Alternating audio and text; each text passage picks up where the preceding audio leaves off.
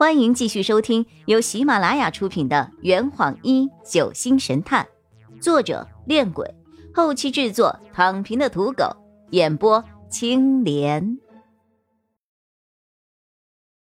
第六十二章：铃兰的嫌疑。它的主人是谁并不重要，重要的是它很新。不仅是它的比邻星，就连这款式也是上市不到三个月的新款。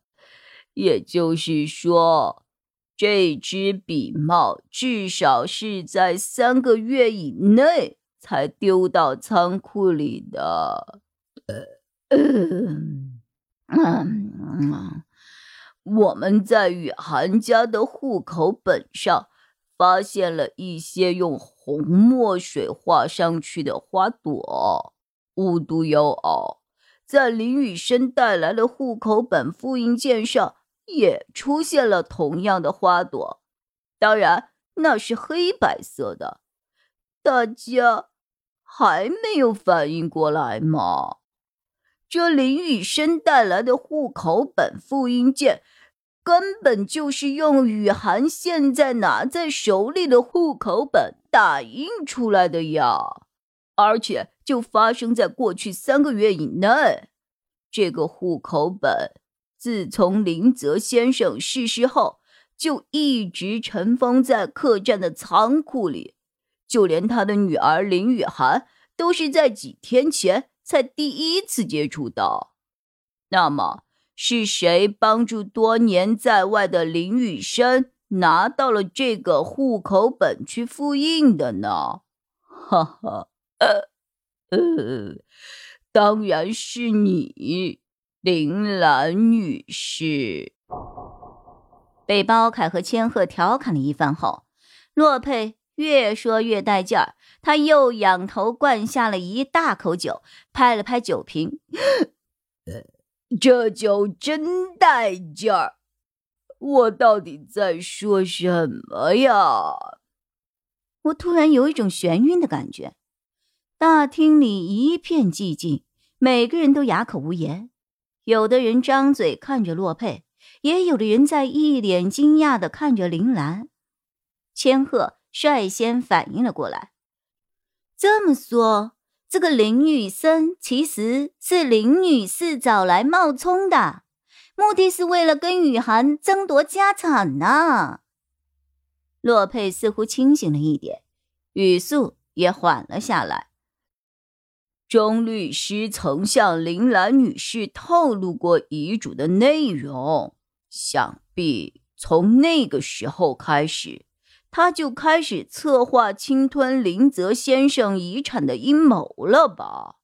我估计他应该也和你们所有人一样，除了听过林雨生这个名字外，实际上根本就没有见过他本人。于是林兰女士就想到了利用当年那笔信托基金上的照片虽然。是几年前的照片，但有个模板总比凭空捏造出来一个从没有见过的人要靠谱的多呀！在他向基金托管所申请查阅几年前的基金档案的时候，突然发觉林雨生和林雨涵的基金托管人郭鑫，居然与基金档案上的林雨生的照片。有几分神似，就这样，他们二人一拍即合。林兰女士利用户口本上的信息为郭鑫办了假的身份证明，而郭鑫则是通过基金档案上的照片去医院做了一个整容手术。于是，一个以假乱真、移花接木的阴谋。就诞生了。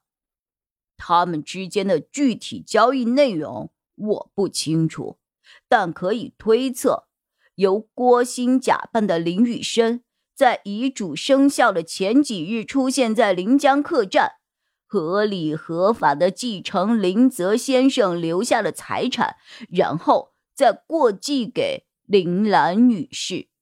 当然，在事成之后，林兰女士也会给郭鑫相应的报酬。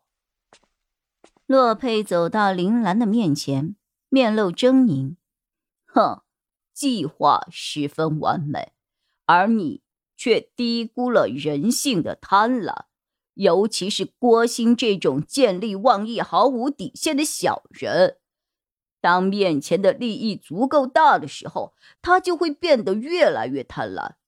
这就是人性。当郭鑫发现他能够继承的遗产比你提供的报酬要高出很多的时候，人的趋利性就会激发他不断的向前者倾斜，而且。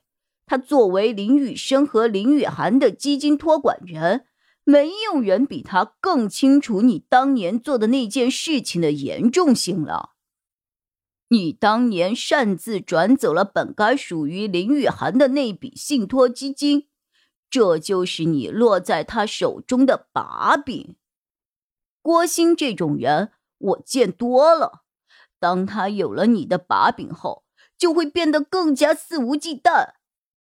他可以理直气壮、名正言顺的吞下林家所有的财产，而作为始作俑者被要挟的你，只得向他妥协。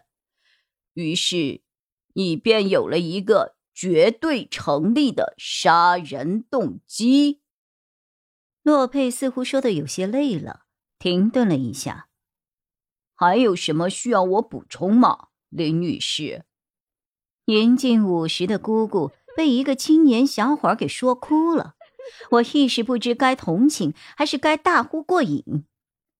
铃兰的声音低沉而颤抖：“我的错，都是我的错，我不该去找那个人。”哎，